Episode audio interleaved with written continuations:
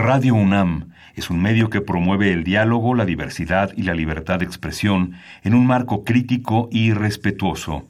Los comentarios expresados a lo largo de su programación reflejan la opinión de quien los emite, mas no de la radiodifusora. Radio UNAM presenta Perfiles. Un espacio abierto al conocimiento y la crítica de los proyectos universitarios que transforman nuestro país. Conduce Hernando Luján. ¿Qué tal? ¿Cómo están? Buenas noches. Estamos nuevamente en Perfiles.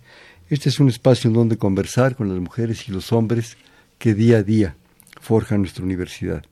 En esta ocasión vamos a platicar, tener el gusto de platicar, con el doctor Christopher Stephen. Él es investigador del Centro de Ciencias de la Complejidad. También mucha gente lo conoce como C3, por las siglas iniciales. El doctor Stephen es investigador titular de alto nivel en el Instituto de Ciencias Nucleares, coordinador de Ciencia de los Datos y miembro fundador del C3, Centro de Ciencias de la Complejidad de la Universidad Nacional Autónoma de México. Cuenta con el máximo nivel del SNI desde el año 2000 y del PRIDE. Hizo su licenciatura en The Queen's College of Oxford, donde también cuenta con una maestría en artes. Completó otra maestría y su doctorado en física teórica en la Universidad de Maryland en Estados Unidos. Tuvo varias posiciones postdoctorales, incluyendo la Universidad de Utrecht en Holanda, donde trabajó con Gerard Oft, premio Nobel del año 99 en física, y una cátedra Marie Curie de la Unión Europea en el Dublin Institute of Advanced Studies. Ha sido nombrado visiting, visiting professor de las universidades de Birmingham, Essex, Limerick y Northumbria y el Dublin Institute eh, for Advanced Studies. Es autor o coautor de más de 150 publicaciones y ha recibido más de 2.700 citas. Ha dado más de 170 conferencias invitadas, invitados en, 200, en 20 países. Perdón. Entre los honores que ha recibido son el premio Jorge Lomnitz de la Academia Mexicana de Ciencias y un Leverhulme Professorship, ¿sí? Del Leverhulme Trust del Reino Unido. Ha dirigido más de 30 tesis, incluyendo 12 tesis doctorales. Es miembro de la mesa editorial de la revista Genetic Programming and Evolvable at y miembro del consejo directivo de la Fundación Anglo-Mexicana.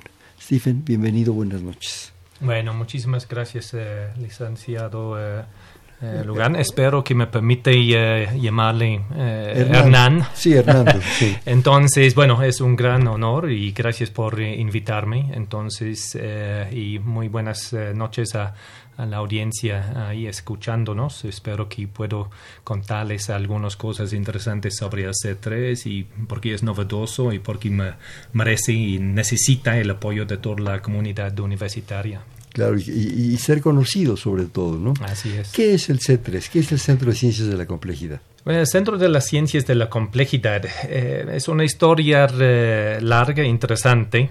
Entonces, los sistemas complejos tal cual, donde no voy a meterme en, eh, en toda la polémica de definiciones de la complejidad y los sistemas complejos, pero eh, es un área que ha estado más eh, en los últimos eh, 20 años, entonces surgiendo como una rama un poquito distinta eh, en la, ciencia, entonces tanto por su eh, base conceptual, tanto como las metodologías que usamos para, para, para investigarlo.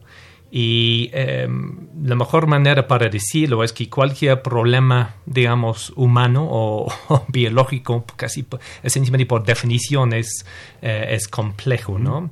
Y eh, entonces hay antecedentes importantes en la UNAM, entonces desde hace los años esencialmente 80, entonces en el Instituto de, de, Física principalmente, con la idea de, había un, un departamento de sistemas complejos y hay que reconocer el, el uh, doctor Jiménez Cocho, quien uh, desafortunadamente falleció en este uh, -huh. año, quien tuvo un, un papel importante, pero era muy, muy asociado con consideraciones de, la, de los sistemas complejos desde el punto de vista de los físicos. ¿no?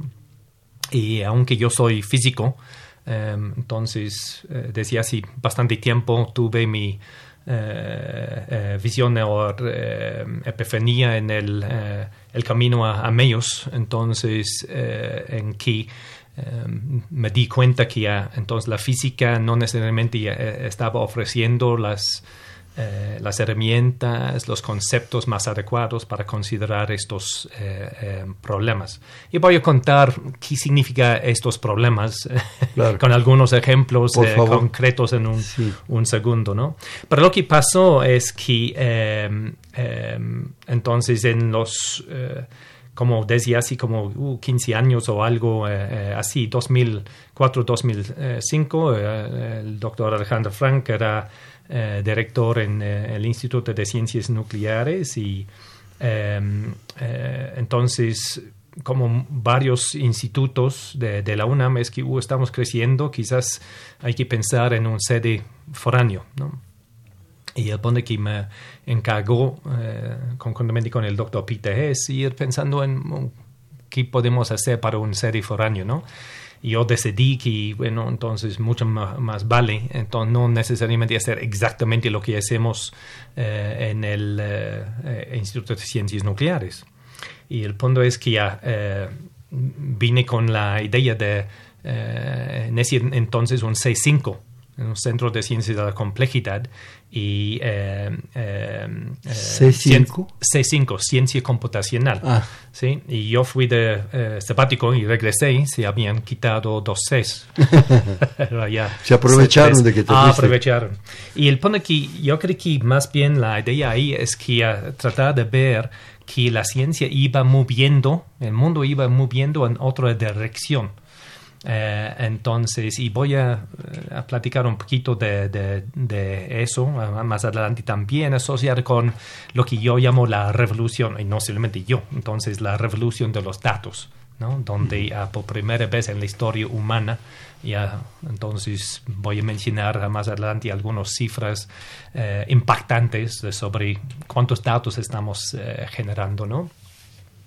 Entonces, en ese sentido, ah, em, eh, se unieron en, eh, eh, en, el proyecto después, pensando que, bueno, este merece más que ser un sede foráneo de, de ciencias nucleares.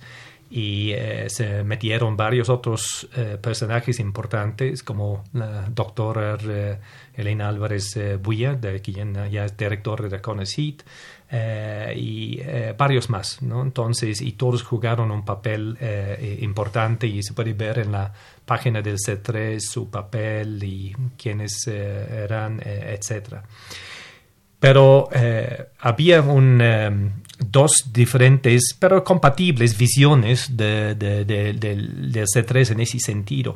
Uno es hacía el estudio de los sistemas complejos como objeto intelectual, porque hay un muy famoso instituto en, eh, de Santa Fe en Estados Unidos, quien es, ha sido el líder eh, desde hace mucho tiempo eh, en eso. Pero al mismo tiempo, pensando que México no es Estados Unidos, entonces, eh, hasta un cierto punto, cada peso que eh, valioso que gastamos en investigación, ojalá tratamos de justificarlo y tener un buen beneficio para el, pueblo. Y entonces, eh, ahí tenemos muchas problemáticas que nos afectan nuestras vidas cotidianas en la salud, el urbanismo, entonces el clima, muchos diferentes temas. Eh, donde, ah, ah, aunque son problemas globales, como un país, nos pueden pegar entonces más eh, fuerte, fuertemente. Es decir, que no tenemos el presupuesto en investigación que tiene un país europeo típico o eh, en Estados, Estados Unidos. Entonces, en ese sentido, se trata de unir los dos hilos diciendo que Esencialmente, estas grandes problemáticas requieren otro, eh, otra visión conceptual y metodológica para ir avanzando. Y eh, algunos elementos importantes ahí es uno es obviamente el interdisciplinariedad. Lo que quiero decir que los grandes problemas en la, salud, eh, los problemas sociales como eh, la, la, pobreza, otra vez el urbanismo, la movilidad, etcétera, etcétera, todos estos grandes problemas se identifican por estar influidos por un sin fin de factores muy distintos, muy distintos. Y el punto es que una de las grandes eh, características de la ciencia eh, hasta recientemente, aunque todavía es una, una característica fuerte, es la disciplinariedad de la, la, la, ciencia. Y vemos eso en la UNAM misma, Instituto de Fisiología Celular, Instituto de Ciencias Nucleares. Entonces, para estas grandes problemáticas, cómo vamos uniendo las diferentes disciplinas y el gran recurso intelectual en la UNAM, que es una joya. Yo creo que estás comentando algo que es un paradigma en la investigación. Yo recuerdo en un momento dado eh, que era el Instituto de Física, el Instituto de Biología, el Instituto de Investigaciones Antropológicas, unitarios, hasta me atrevería a decir monolíticos, ¿sí? Y yo creo que de qué será, eh, Christopher, en unos 30, 35 años eso cambió por completo. Hubo una interrelación, hubo una serie de vasos comunicantes, una serie de inquietudes, no sé cuál fue el disparador, probablemente algo, algo fuera en Europa, no sé, que, que, se vio esta situación, tú has de estar más enterado, que permitió que en un momento dado hubiera más vasos comunicantes entre las diferentes disciplinas y impresionantemente un enriquecimiento, bueno, eh, de veras eh, extraordinario, ¿no? Porque se rompen fronteras que pues, aparentemente no tenían forma de, de, establecerse unas con otras, se rompe y hay una comunicación impresionante. Y eso es un paradigma del conocimiento. Sí, entonces eh, estoy de, acuerdo con, eso, Hernán, eh, pero eh, al mismo tiempo hay que enfatizar las dificultades de ah, romper las los feudos.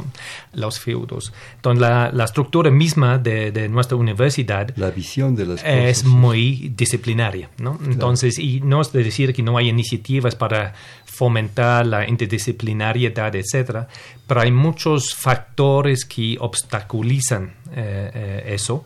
Y el punto es que eh, esperamos o esperábamos que el C3 sería un foco para tratar de, de eliminar algunos o reducir algunos de estos obstáculos que están asociados con la estructura eh, tradicional de la, universidad.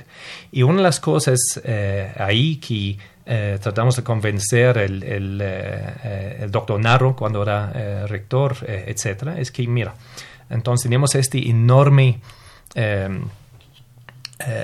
capital intelectual en nuestra universidad, no, simplemente en nuestra universidad, entonces en toda la ciudad, es decir, que se puede eh, pensar en hay demasiada centralización, pero al mismo tiempo se puede decir que dado que hay centralización, hay manera para aprovecharlo, ¿no?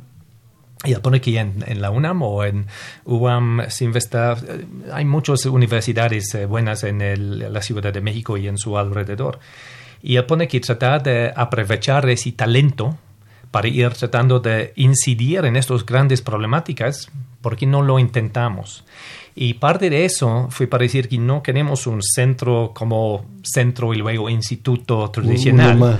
Eh, entonces, eh, el punto es que en el centro actual, eh, todos, entre comillas, obviamente no somos voluntarios porque estamos, tenemos nuestra adscripción en diferentes institutos, pero el punto es que no tiene una planta académica propia, el, el C3. y una de las cosas que ha sido difícil es, eh, estamos tan eh, esencialmente eh, acostumbrados a la estructura actual entonces, en un sentido, mucho, mucho del, del, sistema de la ciencia y de nuestra estructura universitaria es para, en un cierto sentido, dar fuerzas centrifugales respecto a esta cosa, tratar de tener algo centripetal sobre estas grandes eh, problemáticas. ¿no? Entonces, en ese sentido, lo que queremos es que el C3 sea propiedad de todos los institutos, centros y dependencias de la UNAM. Es decir, que ellos piensan que es una pertenencia suya. ¿No? Entonces, lo que quiero decir que el C3 no es que algunas personas quienes pasan mucho tiempo en el C3 están haciendo sus proyectos, pero para pensar que puede ser un recurso universitario y verlo así.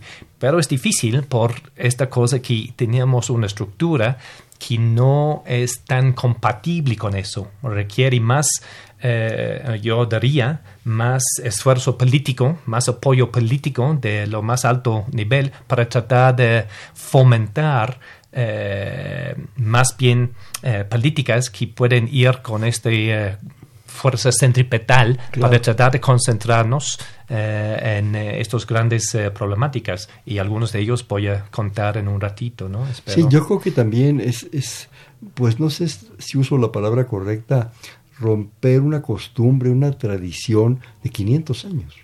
Es dificilísimo. Es muy difícil porque los feudos son feudos. Sí, sí, sí. Y sí, yo sí, estas son mis canicas y no te las presto. Sí, sí, sí, sí, sí. Y es una falta, yo creo, es mi opinión muy personal también, de madurez de poder abrir la puerta y ver al cubículo de enfrente, por usar una imagen. Sí, ¿sí? sí, el cual me puede enriquecer muchísimo en el laboratorio de junto. Sí, sí, sí, sí, sí. Porque claro, no es que sea el mismo laboratorio, es ese otro laboratorio. ¿no? Yo creo que es una situación de tiempo, de madurez y sobre todo de una gran visión a futuro. Sí, entonces la, eh, el reto es tratar de convencer a, a otros que es una visión que valga la pena, pena y eh, más bien para que eh, vale la pena para invertir su propio esfuerzo, su propio entusiasmo, su propio tiempo, eh, etcétera, ¿no? Entonces, eh, la investigación científica, por definición, es algo muy, muy, muy egoísta. ¿No? Entonces yo no entré en la investigación por querer salvar el mundo, ¿no? Entonces es, me da un placer como nada más en el, el mundo, ¿no? Sí. Pero ¿cómo podemos tener un sistema tal que ah, aproveche de eso, pero se, se puede dirigirlo hacia, entonces quizás ayudar en, eh, en estas grandes eh, problemáticas, sin esforzar, obviamente, o, eh, la, la- la gente, pero dar un, o tener elementos en el sistema tal que ah, ese es, está facilitado. ¿no? Es, yo, yo creo que ese es muy importante. Yo creo que es, me haces de repente pensar en una analogía del cuerpo humano. ¿no? El corazón, pues es el corazón, pero Sí. tiene una función para que todo Sí. aquello funcione. Sí. Y el hígado, y los riñones, y el cerebro. O sea, es yo soy, sin Ujú. perder su individualidad, sin perder su autonomía, sin perder su función muy clara y muy específica, pero en una colaboración con todo. Sí, sí, sí. Es una muy eso- buena analogía, eh, eh, Hernán, ¿no? Porque es es- como la, la, la diferencia entre la multi- multidisciplinariedad y la interdisciplinariedad, transdisciplinariedad. Sí, es como la diferencia entre una esponja, donde todas las células son medio independientes, versus, ah, como dices, entonces un corazón, un- pero todos van con un propósito sentido, propio. Ajá. que es Ajá. tener un ente, un ser humano, ¿verdad? O un animal o una planta, podría Así ser es, también, así que es. funcione y que opere Así y que es. colabore de alguna manera en la vida natural. ¿no? Así es, así Sí. es. Entonces, en ese sentido, el C3 es 100% abierto a la comunidad a- a- universitaria. Yo diría que ah, les necesitamos, ¿no? Entonces, es decir, que eh, en mi caso personal, como surgió en un cierto sentido en temas de los proyectos, es, es pensar que, ah, mira, aquí hay una problemática tan interesante. Yo soy muy bueno en lo que hago, pero no tengo la capacidad para cubrir todas Todo. las facetas necesarias para Claro. ir incidiendo en este, esta problemática como lo merece. ¿No? Claro. Y entonces, Es, eh, Christopher, ¿es específico de las ciencias duras? ¿O también No. puede entrar las ciencias sociales? No. me queda duda que, por ejemplo, economía, eh, ciencias sociales, o sea, sociología, filosofía, desde luego, yo creo que filosofía es fundamental para tener un fundamento pensante, filosófico, aunque suene redundante, de, de hacia dónde vamos. Yo creo que la filosofía es fundamental en toda actividad humana Sí. para tener una, un, un planteamiento específico que nos permita darle un marco teórico al asunto. sí, Pero de repente pienso en literatura, en poesía. ¿Tienen cabida? Sí, Porque no, sería muy interesante. Sí, entonces seguramente una parte eh, Historia. que eh, sí, ¿no? Entonces estoy de, de- de acuerdo. Es cómo ponerlo. Entonces, una cosa es romper eh, barreras, pero al mismo tiempo hay, hay que integrar epistemologías, hay que poder integrar vocabularios, ¿no? Claro. Y entonces, en varios de mis proyectos ya tengo gran placer trabajar con sociólogos, con psicólogos especialmente. Eh, no se puede hablar de la conducta humana sin pensar en esos. Y eh, claramente se requiere eh, más eh, disciplinas que las ci- ciencias exactas. Eh, yo en ese sentido, como dije, ¿no? Entonces yo no veo la física como tan maravillosa en, en ofreciendo un gran paradigma que ha sido tan enormemente exitoso en los últimos 500 años que ah, va a tener el mismo éxito en las ciencias de la complejidad. No, Claro. yo creo que definitivamente no. Pero en ese sentido, al mismo tiempo, es importante tener un crecimiento orgánico. Lo que quiero decir por eso, no se puede simplemente echar 10 personas de diferentes eh, disciplinas y pensar que algo muy bonito va a salir en corto eh, plazo. Hay que tratar de ver dónde hay un traslape, tratar de acomodarse a un lenguaje común y luego ir avanzando eh, así. Y el punto que lo que va a pasar, pasar es algunas personas como ponerlo, nunca van a convertirse a complejólogos, entre comillas, y no deberían. ¿no? Claro. Entonces, mis proyectos grandes está conformado de, bueno, no son mis proyectos, debería decir, son proyectos en que ah, hay un número significativo de eh, universitarios del más alto eh, Nivel. nivel. ¿no? Entonces, yo soy uno entre eh, varios en ese sentido. Pero al mismo tiempo no son complejólogos, es decir, que son suma expertos en su área. Entonces, pero todas esas áreas van contribuyendo. Y lo que requiere es algunas personas para poder eh, ir con estos diferentes componentes y ver Claro. cómo integrarlos.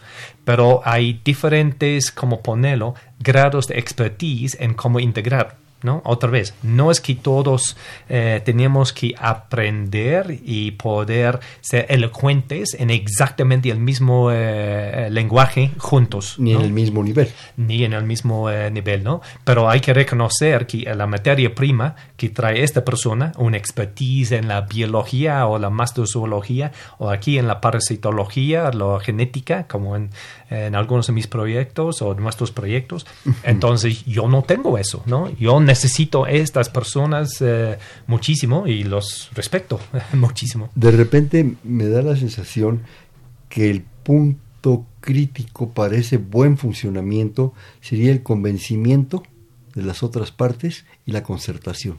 Sí, sí, entonces... Tú eh, tienes eh, esto, no sí, vas a dejar de así ser es, tú, así es. apórtanos. Así es, así es. Apórtanos Entonces, a un todo. así Vas a es. seguir en tu, en tu propuesta, porque además Ajá. la necesitamos. No dejes de ser tú. Sí. No dejes de ser Así tu es. investigación, tu propuesta, es. tu formación Sí. de gentes. Sí. Pero apórtanos. Así es. Sí. Sí, es como aquellas cobijas de las abuelas que el cané va, ¿verdad? Que se iba entreverando todo, ¿no? Así es. Entonces, en ese sentido, ah, quizás tengo todavía mis eh, prejuicios eh, anglosajones mercantiles, pero el, el punto aquí para mí entonces es un poquito de oferta y demanda. Yo tengo oferta en la modelación matemática y en la, ciencia de datos, pero no tengo mucha oferta para nada en las áreas de, em, otra vez, de biología o de eh, genética ni nada de eso, ¿no? Pero otras personas van a tener un gran expertise en eso para ofrecer, entonces, pero no van a tener mi expertise en la, la modelación. Es como ir, entonces, poniendo estas, parece es como dijiste, Hernán, aquí está el corazón, aquí está el hígado, entonces aquí están eh, los riñones. Uh, entonces qué padre que ya teníamos. eh, Unos riñones eh, sueltos no sirven más, para, Así es. más que para comérselos con un buen jerez, ah, ¿no? Así es, así Sí. es. así Entonces es. yo creo que lo que necesitamos es eso, es ese convencimiento. Y eso implica madurez en una sociedad, en una sociedad científica que es dura, Sí. que me atrevo a decir es egoísta. Sí, sí, sí, sí, sí, sí, sí. Y no ha sido eh, nada eh, eh, fácil, porque otra vez, entonces, hay tantos factores que en un cierto sentido están en nuestra eh, contra. Pero otra vez, entonces si seguimos con el deseo para convencer más y más personas de la la comunidad universitaria, investigadores, entonces estudiantes, etcétera Em, que así es, se, puede hacer investigación de primera súper interesante y al mismo tiempo tratar de, combinarlo tal que el entero es mayor que la suma de las partes. ¿no? Claro. Yo planteaba la preocupación de la integración en todo esto de los poetas, de los literatos, todo mm. eso. Pero yo creo que un buen ejemplo es aquella gran frase de un gran libro y de un gran escritor, Ladran Sancho luego avanzo. ¿verdad? Sí, sí, tienes toda la, razón. En ese, en ese sentido, con lo que iba a mencionar es que en, términos de la filosofía, yo, yo pienso más en términos de uh, donde me siento bastante ignorante, eh, en un cierto sentido, donde puedo pensar en un cierto grado de expertise que hace vínculo. Lo que quiero para explicar eso, entonces no me siento como experto en la psicología, pero me siento que ah, con suficientes eh, bases ya, después de platicar y interactuar con ellos, para menos poder agarrar de ellos lo que yo imagino dentro de este proyecto, entonces puede ser muy útil. Y ese no es decir que ah, no hay cosas igual de útiles o mejor, pero es importante entender ¿no? Entonces, lo que quiero decir que ya no es lo mismo decir que ya, ven, entonces tú eres muy, muy brillante en esto, ven, ah, tú eres muy, muy brillante, vamos a ver qué hay. Pues es teniendo, teniendo una cierta visión donde puedes ver, ah, entonces si es donde eh, quiero llegar, entonces ¿qué piensas tú? ¿Quieres llegar ahí? así es, así es. Yo creo que eso también, Christopher, requiere por todas las partes una buena dosis de humildad. Sí, sí, y entonces, eh, sí, entonces mi, mi esposa amada, quien está escuchando este programa, entonces no va a pensar que yo soy la persona más humilde en el, mundo, pero tienes eh, toda la razón. En la energía requiere la, la, ¿cómo ponerlo? No es arrogancia, la confianza científica natural, donde... Ah, la confianza en el otro. Ah, es confianza en el otro, pero confianza en, también en tus propias ideas y sus límites. Ese es precisamente el punto, ¿no? Yo defiendo mis ideas hasta la muerte. Eh, hasta que dos datos me comprueban que ya, no, no estoy eh, correcto, ¿no? Pero al mismo tiempo, ver, reconocer, esa es la parte de humildad, ¿no? Es decir, que reconocer tus límites. Yo no, no, soy, no voy a eh, ser buenísimo en 10 cosas distintas, ¿no? Entonces, ese es el, requiere una mezcla de los, los dos en ese sentido. Hablábamos, Christopher, un poco de la necesidad, bueno, yo creo, de integrar una gran dosis de filosofía, una gran dosis de planteamiento humano, que es lo que mucho nos ha hecho llegar acá. Digo, los grandes griegos, y tú los has estudiado y los conoces, Euclides, Parménides, Platón, no solo eran matemáticos, no solo eran físicos, Aristóteles, bueno, Aristóteles creo que cubrió todo, eran filósofos, eran seres humanos que veían en bien de una comunidad, en bien de una propuesta. Y eso hizo que la, que la ciencia occidental avanzara una barbaridad. Entonces es lo que necesitamos. De repente tener gentes casi aristotélicas, casi grecolatinas, o por qué no renacentistas, ¿no? Esa etapa de brillantez del renacimiento cumbre, yo creo que nos da muy buenas lecciones en la historia. Creo que estoy de acuerdo. Entonces, yo creo que una cierta diferencia es que no sé. Eh, yo creo que una cosa que ha cambiado es eh, el, eh, total, la totalidad del conocimiento humano así 2500 años o 300 años. En un cierto sentido era mucho menos que ahorita. Un gran mente podría ir abordando muchas diferentes cosas eh, porque, como ponerlo, se podría tener una cierta, eh, había una oportunidad o posibilidad de ir agarrando tantas diferentes cosas. Yo creo que el eh, Aristóteles hoy en día es el grupo yo creo que es imposible, literalmente imposible para un gran mente simplemente apodar todas estas cosas. Lo que estoy, donde estoy de acuerdo es que necesitamos que sea el grupo que tenga un, eh, una visión aristoteliana, ¿no? Ese es el punto, ¿no? ¿Recuerdas en matemáticas el grupo Bourbaki? Sí, sí, sí, sí, sí, sí, sí, sí, sí, sí. Bourbaki no existía, era un ente abstracto, pero había una cantidad de brillantes mentes alrededor de todo aquello Sí, sí, sí, sí. que hizo a Bourbaki extraordinario, Sí, ¿no? sí, sí, sí, sí, bueno, sí, sí. Aristóteles se comió aparte, Sí, ¿no? Como sí, Leonardo. sí. Pero, pero son ejemplos, si tú quieres, puntuales de la tendencia de lo general a lo que debíamos de llegar. Sí, sí. ¿Me permites hacer un corte de estación, por Sí, favor? por supuesto, gracias. Estamos en Perfiles, un espacio en donde conversar con las mujeres y los hombres que día a día forjan nuestra universidad. Estamos platicando con el doctor Christopher Stephen del Centro de Ciencias de la Complejidad de la Universidad Nacional. Estamos en el 55 36 89 89. Les repito, 55 36 89 89.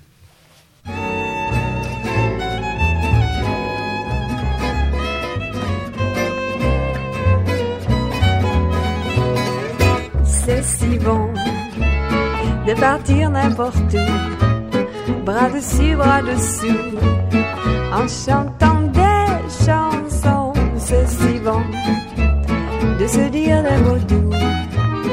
des petits rien du tout, mais qui en disent long en voyant notre mine ravieuse. Les passants dans la rue nous envient. Ah oh, c'est si bon de gaieté dans ses yeux. Un espoir merveilleux qui donne le frisson. C'est si bon, ces petites sensations. Ça vaut mieux qu'un million. C'est tellement, tellement bon.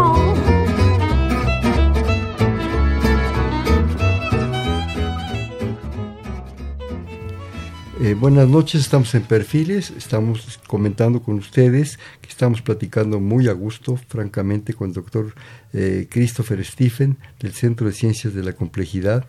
En Perfiles, un espacio en donde conversar con las mujeres y los hombres que día a día forjan nuestra universidad. Estamos en el 55 36 89 89, les repito, 55 36 89 89.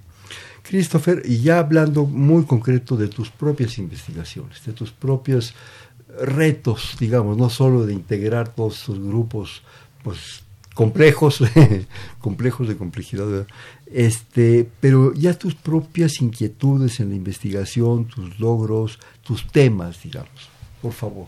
Bueno, gracias. Eh, uno de los, eh, obviamente, un- uno de los eh, temas de relevancia a, a- al, al pueblo es simplemente la- la- los asuntos de la, la salud, ¿no? Que va asociada con la, medicina, obviamente. Y ese ha sido un enfoque particular del C3 desde casi su, su inicio. Y hay varios eh, proyectos, ¿no? El, el, eh, doctor Alejandro Frank tiene un, eh, un proyecto en alertas tempranas, entonces, y la doctora Álvarez Buya antes de eh, tenía eh, proyectos eh, muy interesantes en cáncer, etc. Eh, en mi caso, hay dos vertientes principales que van a asociar con la, salud.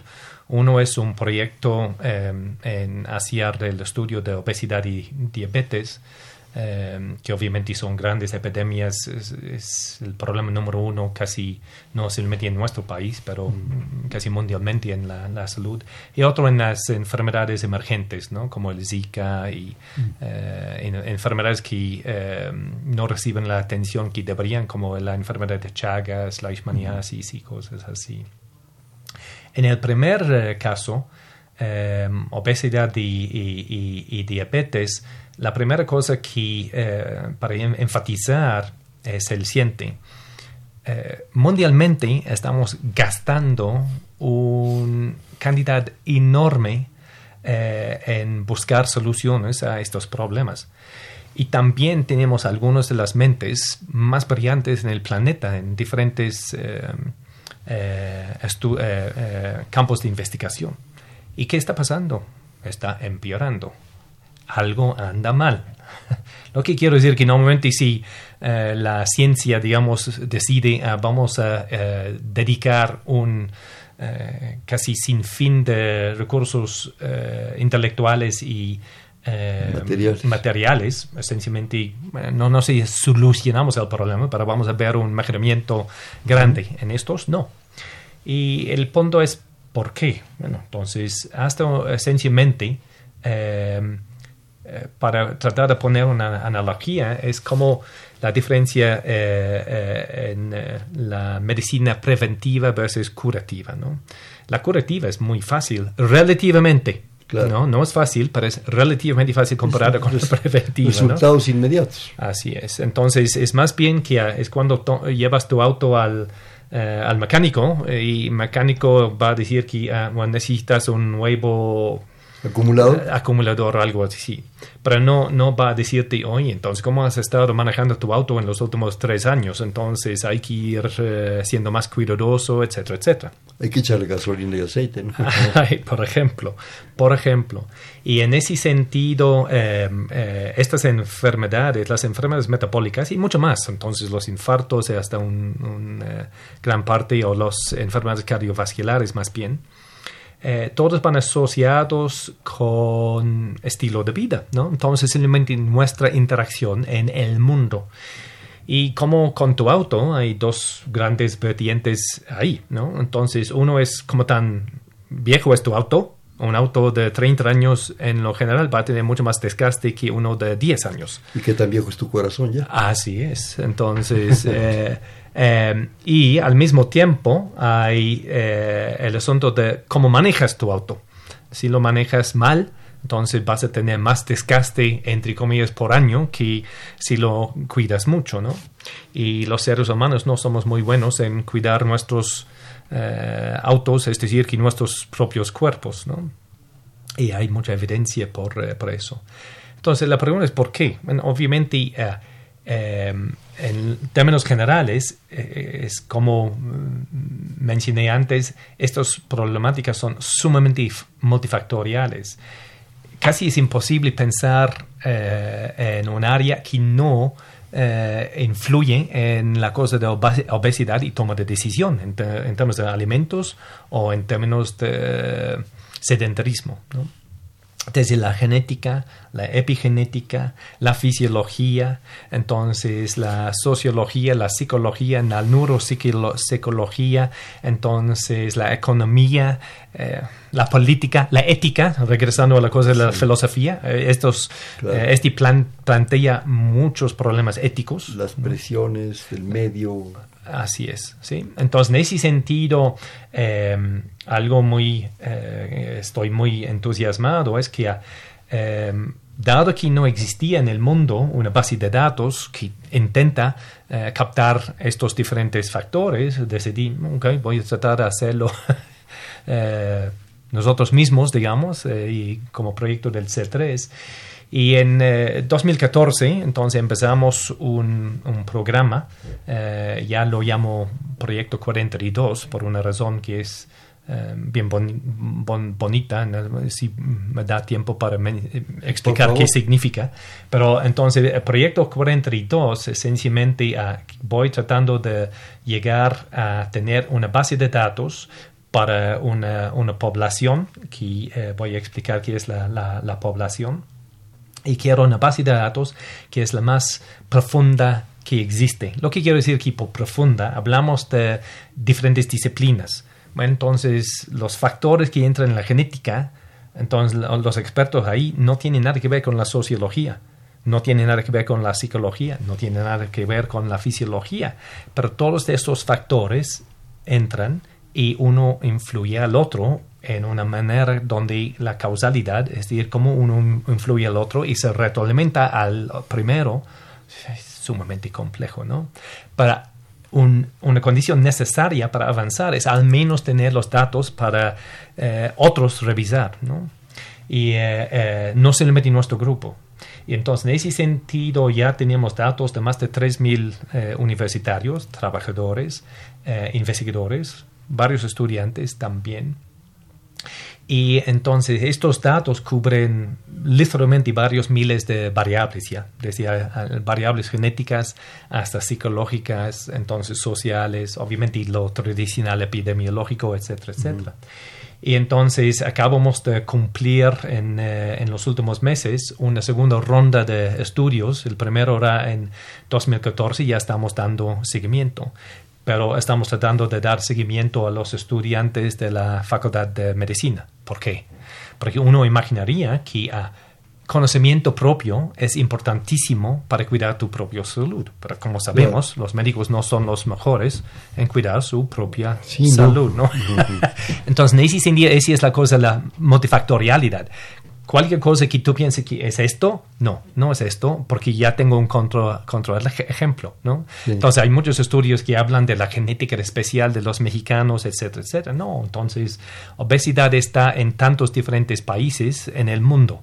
¿No? Entonces lo que quiero que varía es el es un poquito más, o un poquito menos un país versus otro, pero no es que ah, los únicos países donde no hay obesidad es donde no hay recursos alimenticios para poder eh, llevar a, la, obesidad, ¿no? Entonces, en ese sentido... Una contradicción, ¿no? Esa es una, sí, casi una... Eh, pero la idea ahí es que, obviamente, tener calorías suficientes es una condición necesaria para engordarse pero no es suficiente. Lo que quiero decir es que tú tienes que interactuar con esos alimentos, como platicamos eh, sobre las cafeterías en la UNAM desde hace tiempo, etcétera, etcétera, ¿no? Entonces es una interacción, una toma de decisión. Y pone que lo que yo quiero entender, una de las cosas que salió muy, muy eh, eh, em, interesantes de, ese estudio, entonces puedo preguntarte, ah, entonces, la tasa de obesidad eh, entre los académicos eh, es 14%. ¿sí? ¿Qué imaginas es para los trabajadores? Ah, caray, es una buena pregunta. El doble. No, casi el triple. Entonces es 40%. ¿Por ¿sí? qué? Eh, sí, es muy buena pregunta. ¿Por qué? no, no, no, iba eh, tratando de animarte para preguntar eso. Esa es la cosa de tener los miles y miles de variables. Entonces, el punto es que ah, lo que encontramos es que escalaridad es enorme. Eh, no creo en ninguna bala mágica, pero si yo tuviera que decir que hay una bala mágica, es escalaridad, ¿no? Pero escalaridad tal cual no es una bala es miles de diferentes eh, factores en sí, es un proxy. ¿no? para un sinfín de factores, conocimientos, eh, decisiones, conductas, hábitos, etcétera, etcétera. O sea, la escolaridad es fundamental. Es fundamental. Pero lo que nosotros vamos tratando de hacer, y lo ese es porque es tan eh, útil poder llevar a cabo un estudio así en la una misma, porque la heterogeneidad en la escolaridad es grandote, ¿no? Entonces, si haces un estudio nacional, entonces no vas a tener muchos doctorados, etcétera, etcétera. Y lo que podemos ver aquí es que, mira, entonces de licenciatura, entonces si es la tasa de obesidad, de maestría, un poquito menos, de doctorado, un poquito menos, etcétera, ¿no? Entonces, lo que estamos tratando de hacer es entender qué es el sinfín de factores que influyen eh, la toma de decisión entre un grupo y el otro. Y hay dos, sí, adelante, entonces si quieres preguntar. Sí, sí, de repente eh, me brinca que estamos hablando de, bueno, de la UNAM con un estatus social pues bastante alto, diría yo, una población, una muestra totalmente urbana, yo me atrevería a decir totalmente privilegiada, un joven que está en el CCH, en la prepa, en la Facultad de Medicina, es privilegiado por muchas razones, de tradición, de futuro, de, en fin. Pero de repente se me vino así como, como balde de agua fría las eh, comunidades rurales deprimidas. Yo, yo, de repente pienso en la alta sierra de Oaxaca, la alta sierra de Guerrero, en que yo no sé si ahí hay obesidad, más bien es una...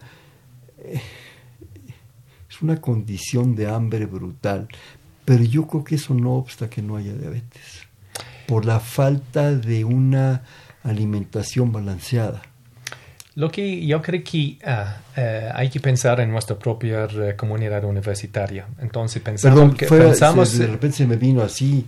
pero pensamos que, no, no, pero lo que quiero decir que ya, pensamos que es privilegiada y no es.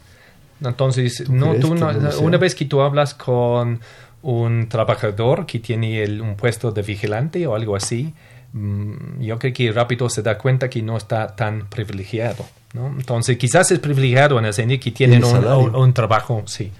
Pero en términos de a su salud, en ninguna otra manera. ¿no? Entonces, Pero lo que eso quiero... no nos lleva a un problema, Ah. Christopher, de educación, eh, pero el punto es que ya, de oportunidad social, Pero, en otro eh, aspecto. Sí, pero ¿qué significa eso? ¿No? Lo que quiero decir es que una de las preguntas, por ejemplo, que eh, planteamos en, en nuestros grandes cuestionarios es ¿cuántas calorías hay en un vaso de agua? Entonces, ¿qué demonios tiene eso que ver con la obesidad? Pero distingue muy bien entre ah, ellos quienes son obesos y ellos no. Entonces, eso no significa que podemos ir a cada persona, a cada universitario, simplemente para decir que ah, el número de calorías en un vaso de agua es cero. Agua no tiene valor calorífico. Y ya vamos a solucionar el problema de la obesidad. Por supuesto que no. Pero representa algo. Y para ponerlo en contradistinción con la siguiente pregunta. Ok, ¿cómo tan importante es el ejercicio? Muy importante, eh, importante, más o menos, no importante o para nada importante y 99, literalmente 99% de la población dicen que muy importante, o algunos eh, Pero no importante. lo es. Es, pero ese es precisamente el punto. Es, es, es demasiado fácil hablar de educación. Educación no significa nada tal cual, es un concepto tan amplio, tan grande. Hay que ir al, al nudo del problema, es decir, que, ok, en la conducta, porque eh, una de las cosas que más interesantes sobre obesidad y enfermedades metabólicas es que tú no puedes engordarte salvo que vas comiendo más que necesitas. Y obviamente es muy sutil decir qué necesitas. Yo soy físico en ese sentido, pienso en términos de balance energético. Claro. Es decir, que gastas un cierto número de calorías y así depende de tu fisiología, depende de tu trabajo, depende de muchas cosas, ¿no? Pero al final de cuentas, en un día de actividades gastas una cierta cantidad de calorías. que Si tú entonces consumes más que eso, ya, tiene que ir a un lugar u otro, ¿no? Pero ahí también tiene que ver, eh, Christopher, el asunto de qué tipo de calorías gastas y de qué manera y cómo las recuperas. Ajá. Porque yo creo que también hay otro factor, creo yo, a ver, ¿tú qué opinas? La recuperación fácil es el alimento chatarra. Sí, no, pero ese es más bien la densidad. Lo que quiero decir es que a eh, medio kilo de comida eh, chatarra eh, versus medio kilo de apio, no hay comparación. Claro. ¿no? Pero, pero si tú vas eh, y si tú vas consumiendo kilo tras kilo tras kilo de apio, eventualmente, probablemente, bueno, entonces dicen que es uno de los pocos alimentos donde poner- gastas más que te vas a poner verde. consumes así, por, por ejemplo. Pero lo que quiero decir que ah, entonces en la digestión misma, entonces hay eh, se usa energía. Pero lo que de donde sí tienes razón es que hay ciertos alimentos o bebidas como los refrescos donde ah, la cantidad en términos de la- el número de calorías por unidad es alto versus bajo, ¿no? Ese es eh, Claro. un punto eh, eh, importante. Pero al final de cuentas es que por consumir esa cantidad, entonces preguntamos, ah, entonces los investigadores comen menos o comen más sano versus los trabajadores. Otra vez, hay gra- dos grandes vertientes. Entonces, eh, cuando tú comes es porque tú has tenido una interacción con un alimento. Lo que quiero decir que ah, no puedes comer remotamente. ¿no? Puedes hacer una llamada telefónica remotamente a, a tu familia, pero no puedes comer remotamente. Tienes que ah, hacer una acción física. Ese alimento tiene que este- estar ahí donde tú estás. O tú tienes que ir al alimento o el alimento tiene que venir a ti. Ok. Entonces, en ese sentido, ah, hay únicamente dos, otra vez, estos dos grandes vertientes. Hay diferencias entre una persona y otra en términos del número de interacciones que tienen con alimentos. o refrescos, bebidas, cualquier cosa que tiene calorías, o al contrario, o conjuntamente, entonces se, hay diferencias entre las respuestas, la toma de decisión de estos dos tipos de personas.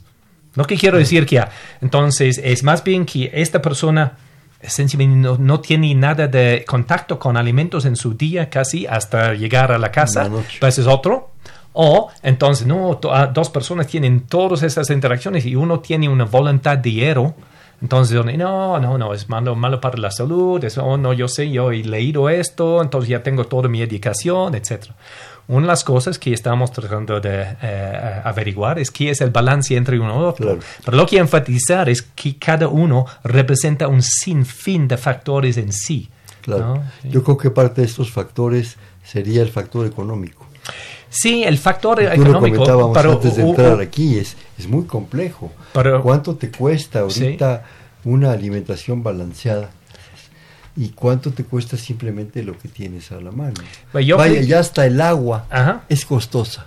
Una botella de agua ya te cuesta 15, 18 pesos. Sí, sí, sí, sí, sí, Ya olvídate de un refresco. Y así es agua de Fiji, es mucho más que 18 ah, no, pesos. bueno, imagínate, ¿no?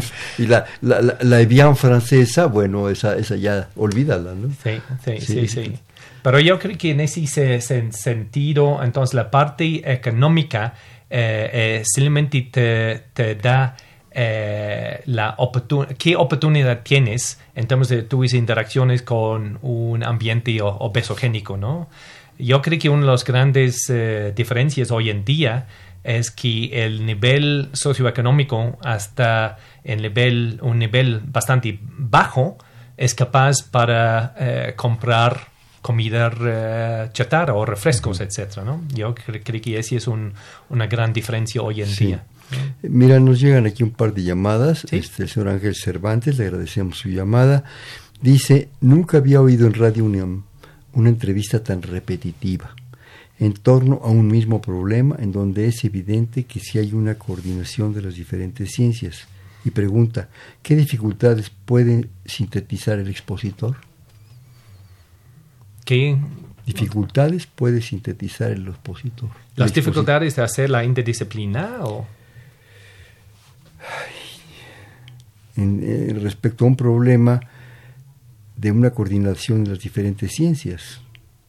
Pues hay dificultades para... para sí, hay enormes dificultades, ¿no? Entonces, hay enormes dificultades logísticas tratando de eh, integrar, integrar gente que ya una vez que están en sus propios cubículos, que quieren salir de, tus cubículos. Hay grandes problemas en términos del financiamiento de la ciencia y la evaluación de la ciencia en términos del investigador individual. Entonces, tiene que publicar para la cosa del SNI o del PRIDI, etc. Y mismo hay, hay problemas de financiamiento a través de proyectos, porque ah, entonces si tienes un proyecto muy interdisciplinario, es bien poco probable que ah, va a recibir un arbitraje de eh, alguien entonces con todos los conocimientos para ver todos los diferentes eh, dimensiones del, del, problema, ¿no? Entonces, eh, yo creo que el número de dificultades que tenemos para sintetizar es absolutamente inmenso. Es lo que decíamos, es, es, de alguna manera romper, señor Cervantes, toda una costumbre de, hacer investigación. El mundo lo está, creo yo, percibiendo de otra manera, integrando una cantidad de, propuestas, de ideas, eh, de visiones de la ciencia y del mundo, y no es fácil hacerlo, no, creo que sea fácil. También nos habla el señor de San Román desde Toluca, le agradecemos también su llamada. Dice, cuando se presenta un problema importante para la sociedad y se presenta un proyecto que puede solucionar ese problema, es evidente que muchas ciencias se tienen que unir. No creo que haya dificultad en equipos interdisciplinarios, menos en la UNAM, eh, que tiene eh, varios programas. ¿Cuál es la dificultad? Es un poco en el mismo sentido, curiosamente la pregunta. Bueno, entonces, eh, lo que me gustaría decir, si estas personas saben cómo hacerlo, Entonces me encantaría tener toda su eh, ayuda. entonces, no sé si son investigadores dentro de la, la, UNAM.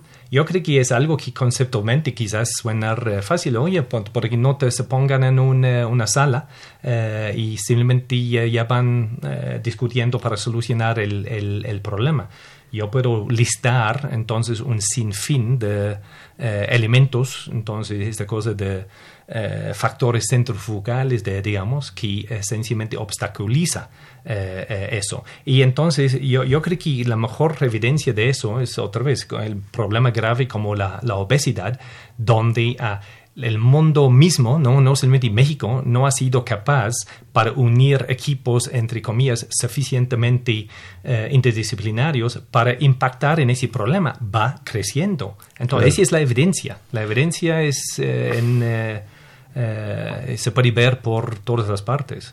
Si me permiten, cuando ha tenido uno el atrevimiento de asomarse a la investigación, a la enseñanza, especialmente en el área de las ciencias duras, percibe uno que son grupos fuertes, a veces muy brillantes, en general muy brillantes, muy cerrados, porque tienen retos muy importantes. Retos a nivel no solo propio, personal, sino a nivel internacional. Asistir a un congreso de física teórica, de genética, no es fácil. Mm. Es, es, una gran dificultad, esas sí son dificultades porque se enfrenta uno a las mentes más brillantes del mundo, enfrentarse en el sentido positivo, siempre hay que ser propositivos, en el cual se va a hacer una crítica sana, directa, de esas propuestas y de esas ideas. Entonces, el reto del investigador de hacer investigación de alta calidad, mantener los paradigmas, mantener eh, la creación de, mm, tú lo tienes aquí en tu, en tu escrito, eh, de una cantidad importante de publicaciones, mantener al día la, la, información es muy alta. Entonces, romper esa estructura, o por lo menos compartir esa estructura con otra que a lo mejor no es similar, es una dificultad. Sí, entonces es otra vez. muy profunda. Y, yo creo que eh, entonces dijiste algo importante antes sobre la cosa de, entre comillas, humildad.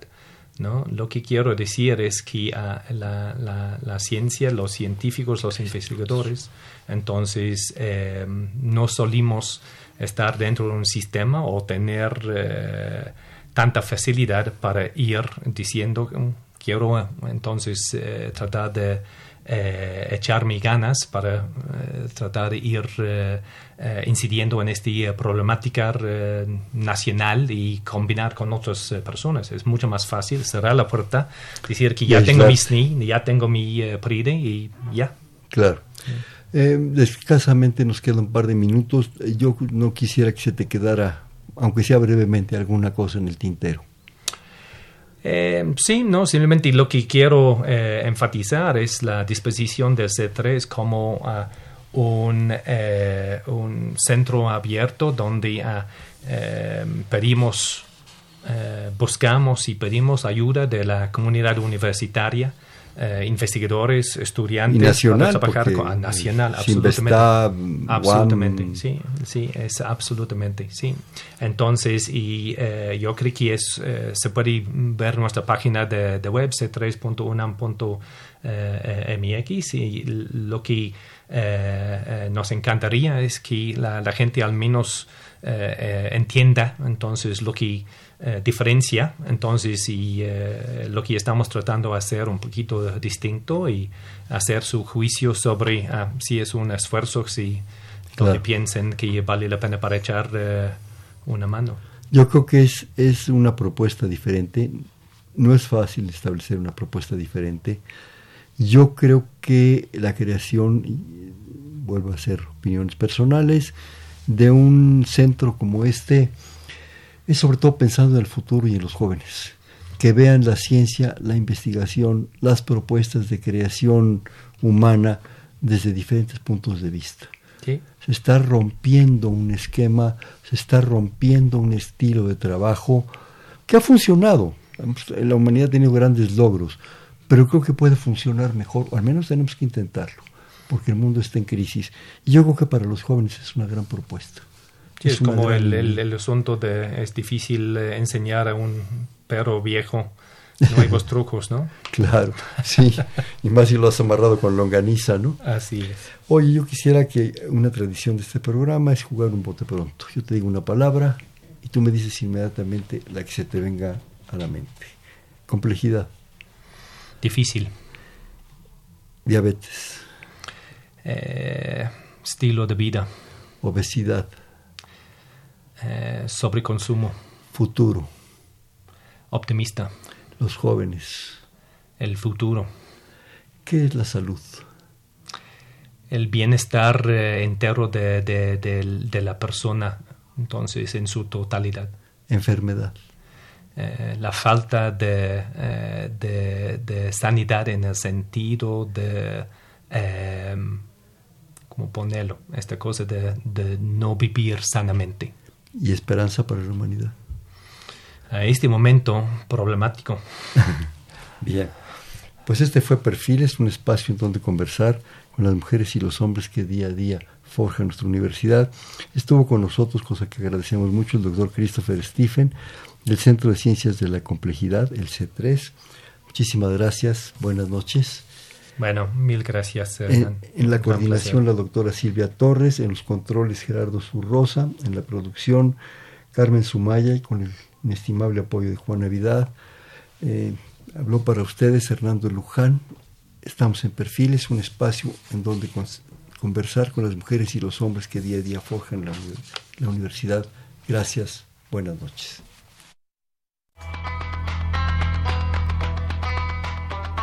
Perfiles, un programa de Radio UNAM.